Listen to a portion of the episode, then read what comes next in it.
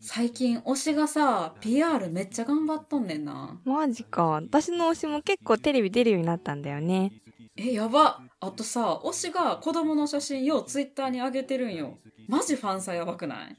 え、バリやばいね、それ。私の推しも出産してさ、名前募集しててマジ尊いんだけど。ええ？それってもしかしてそれってもしかして酪農あなたの推しを教えて、おしらく。はいどうも皆様こんにちは。岡山小橋ランドのコバちゃんでございます。この番組は U ターン酪農家のコバちゃんが酪農を息抜きしながら生き抜く。その、そ、そ、ごめんなさい。えっ、と、そんな話を牛乳に見立てて毎日一杯お届けしております。たまに雑談したりゲスト呼んだり、毎週月曜日はミュージックトークしたりしております。ミュージックトークの今週のテーマは、食べ物の名前が入っている曲、食べ物の名前が入っている曲でございます。番組で流してもらいたい曲、ご意見ご感想などなど、番組概要欄の lit.link から入っていただきまして、お便りを送るから受付しております。あなたからのお便り、お待ちしております。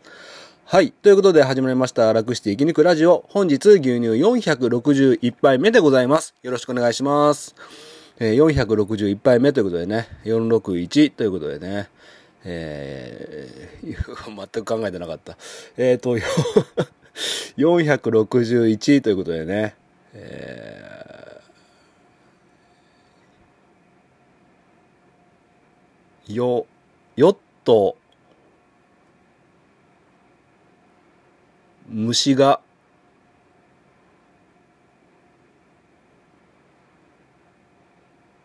い、いイチコロ。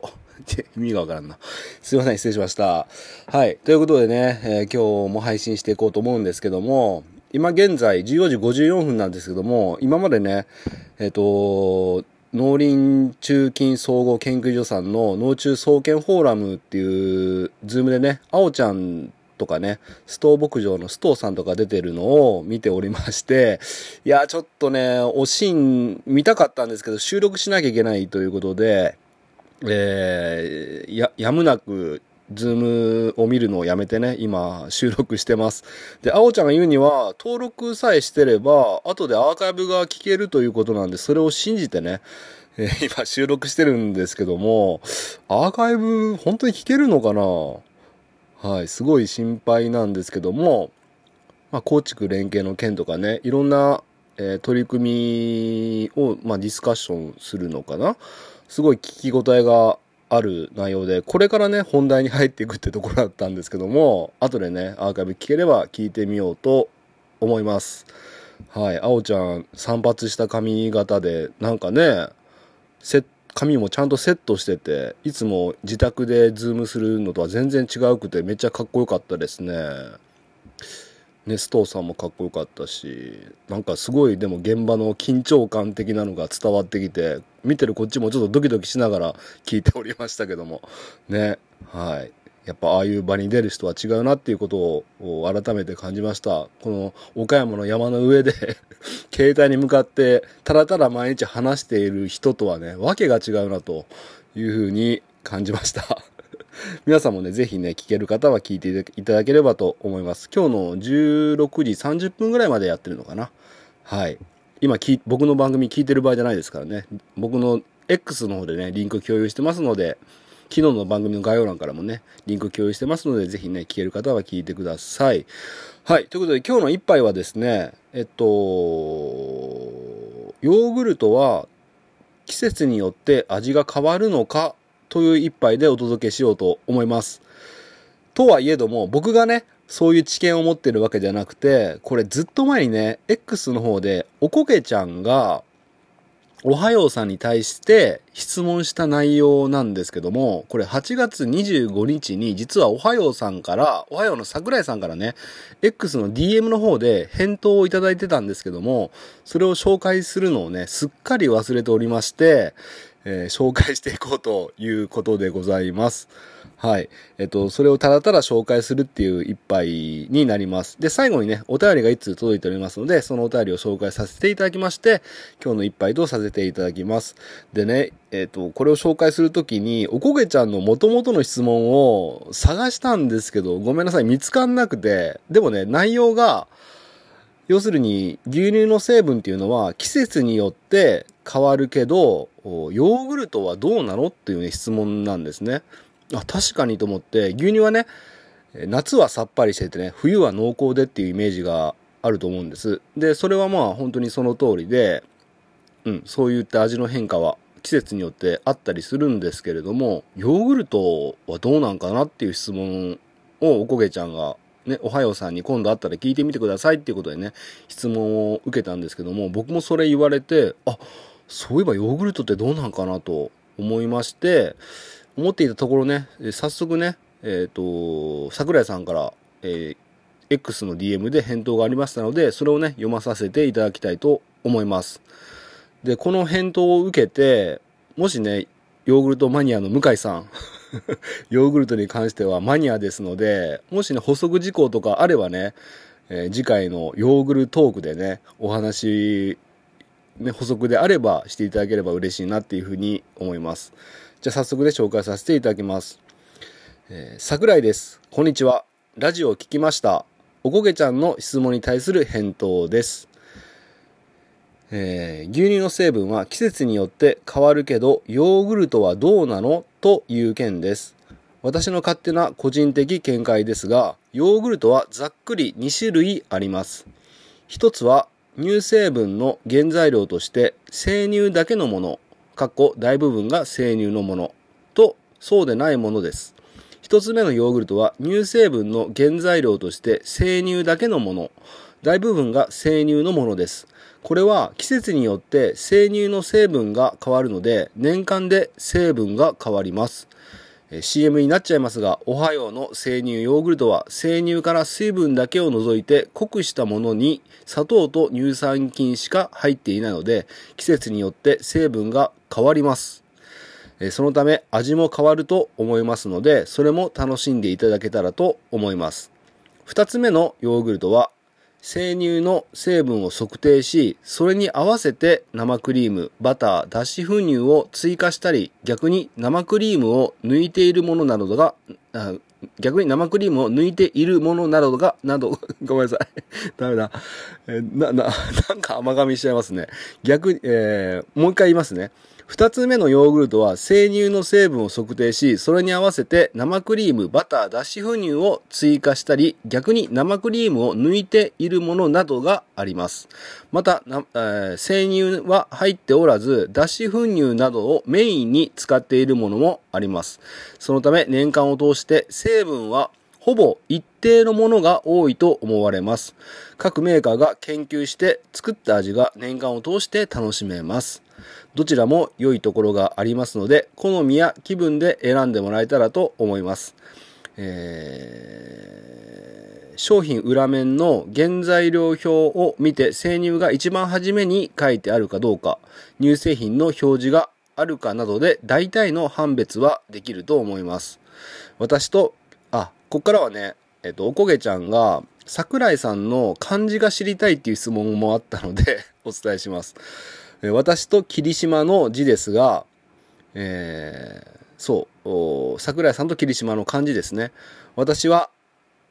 えー嵐の桜井翔と同じ桜井です。ただ、普段は簡単な桜、木の桜ですね。桜の字しか使っていないので、どちらでも正解です。えー霧島の霧の字は雑穀米などに入っている霧の字です。島はアイランドの島です。えー体重、年齢、体重はプライバシーなので非公開です。あの、桜井さん、これ、これは聞いてないと思うんですけども、まあ、これね、ご丁寧にカッコして、これ読むかどうか迷ったんですけど、カッコして、コバちゃんのツッコミが入って、爆笑を取ってって指示がありますけども、ごめんなさい、うまくできませんでした。最後に、おこげちゃん、質問ありがとうございました。以上です。よろしくお願いします。ということでいただきました。桜井さん、お忙しいところありがとうございました。はい。じゃあまずね、えっ、と、ヨーグルトにはざっくり2種類の種類が、2種類、ざっくりね、2種類あるってことで、えーこれね、向井さんのね、ヨーグルトの本にはもっとね、細かく書いてあって、確か5種類じゃなかったかな。ね、あの、もっと細かく言えば5種類以上あったりすると思うんですけども、ざっくり言えば2種類あるということで、1つ目は乳成分の原材料として生乳だけのものということで、これは牛乳と同じで生乳だけのものですから、当然季節によって変動があるということで、おはようさんの生乳ヨーグルト、あの大人気のね、生乳ヨーグルトも季節によって味が変わるんじゃないかということですね。で、二つ目のヨーグルトは生乳の成分を測定し、それに合わせて生クリーム、バター、脱脂粉乳を追加したり、逆に生クリームを抜いているものなどがありますということで、二つ目の方に関しては、当然ね、生乳の成分を測定して、それに合わせて、えいろんなものを追加してるってことなので、え年間を通して同じ味があ楽しめるんじゃないかという返答でございました。うん、面白いですね。もう僕なんかし、ど素人はね、こういった話とかね、向井さんのヨーグルトの本を読んだりする前は、ヨーグルトはヨーグルトでしかなかったんですけど、ヨーグルトもね、一歩足を踏み込めば、いろんなね、えー深い沼、ヨーグルト沼にね、ハマれるということで、本当にね、こういった話を聞くとね、えスーパーに行って、えただただヨーグルトが食べたいってだけでね、手に取るんじゃなくて、え商品の裏面のね、原材料表示を見たりして、あ、このヨーグルトは生乳だけなんだとかね、あ、このヨーグルトは生乳の成分を測定して、それに合わせていろいろ追加してるんやなとかね、いろんな想像をしながら買い物する、手に取って食べるっていうのはね、一つの楽しみになるんじゃないかなというふうに感じました。ね。あと漢字ですね。漢字はまあね、そんなに深く 話す内容でもないんですけども、まあもしおこげちゃん、この今の内容で分かんなければね、また連絡いただければ、あこの、DM をね、そのままコピーしてね、またお送りしますので、よろしくお願いします。はい。そんな感じで、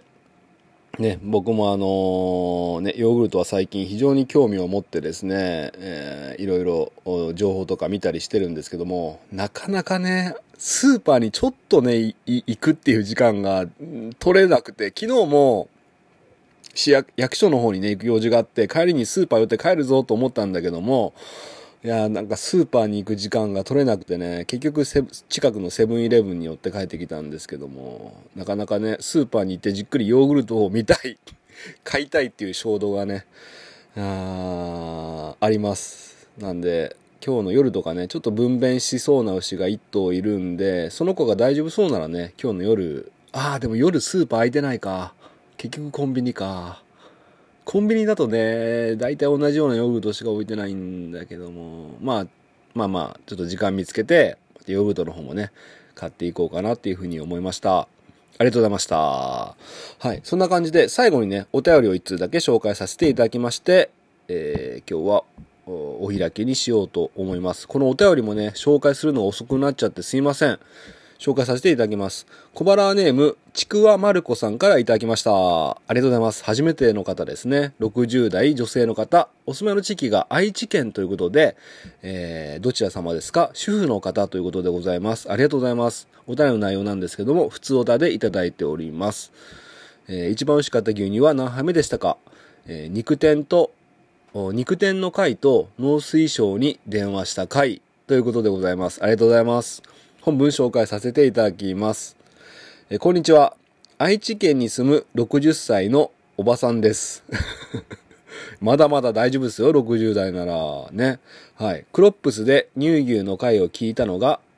8月、そこでコバちゃんとアオちゃんを知り、この楽して生き抜くラジオを知りました。ありがとうございます。いやー、やっぱ皆さんね、結構僕のラジオとかね、聞いてくださる方って、やっぱり、ベジフル大百科クロップスを聞いてから知っていただけるっていう方が多くてね、本当に感謝です。ありがとうございます。えー初回から聞き始め、ただいま85杯目まで来ています。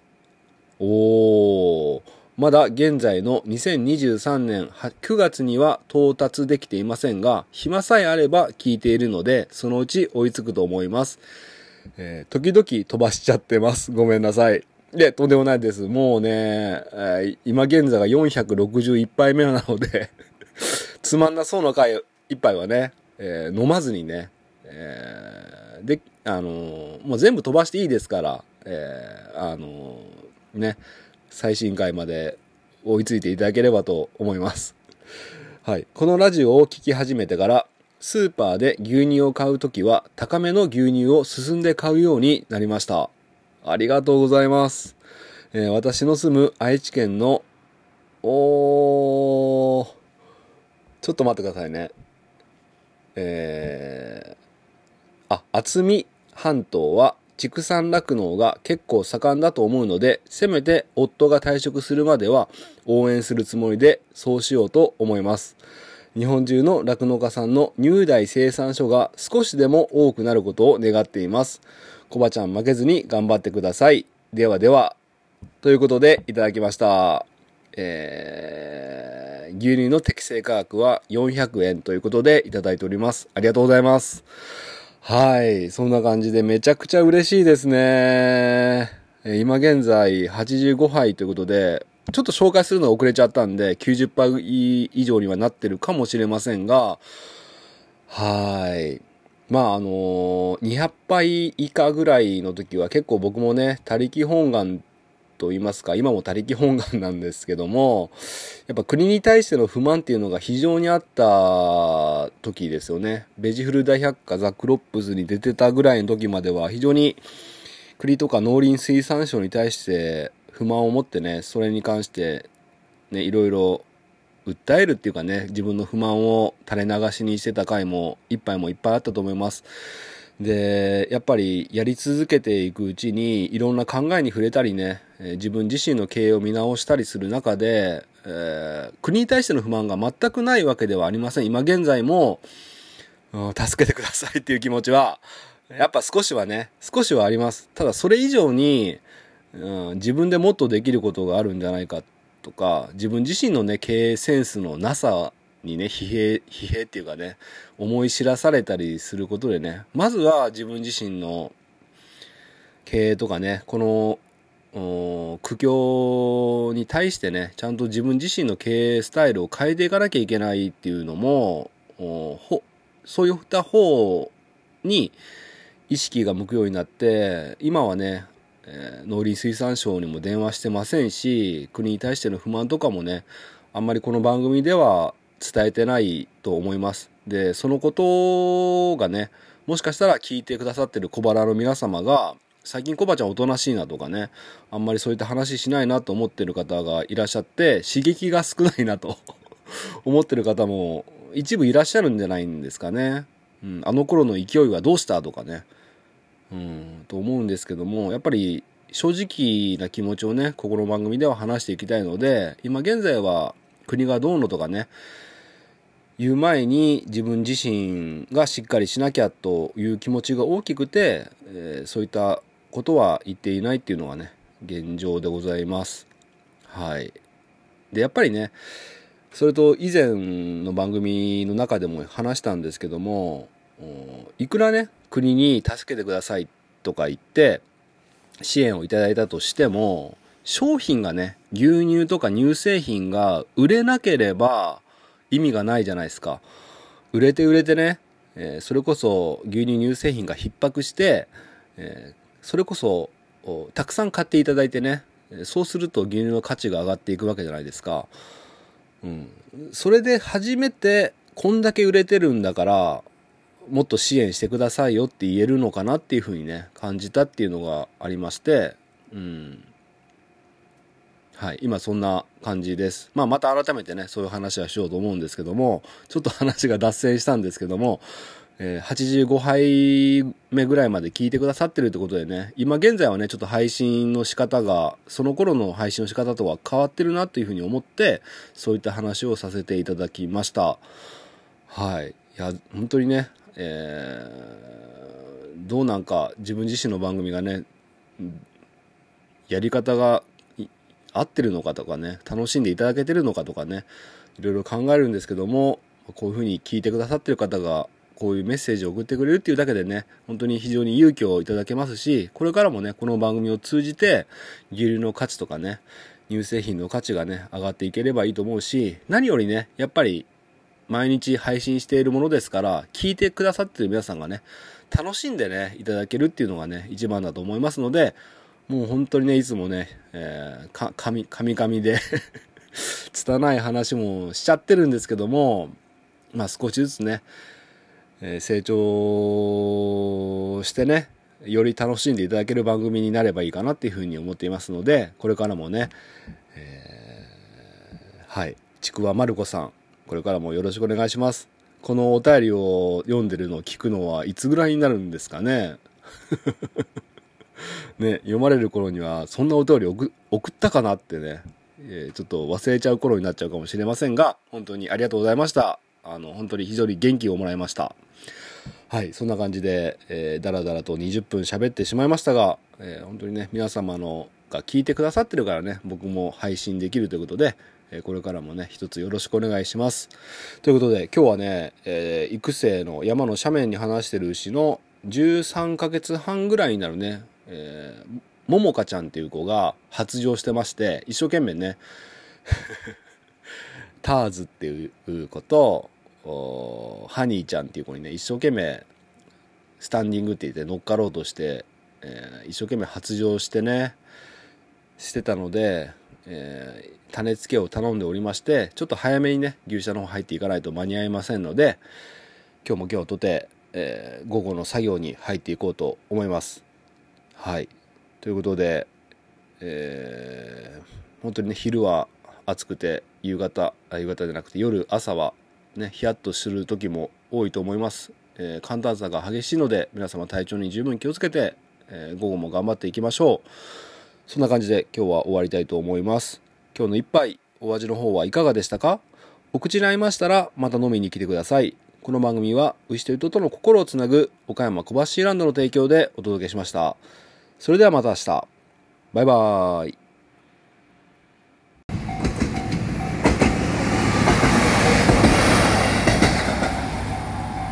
あ、牛乳飲みてえ。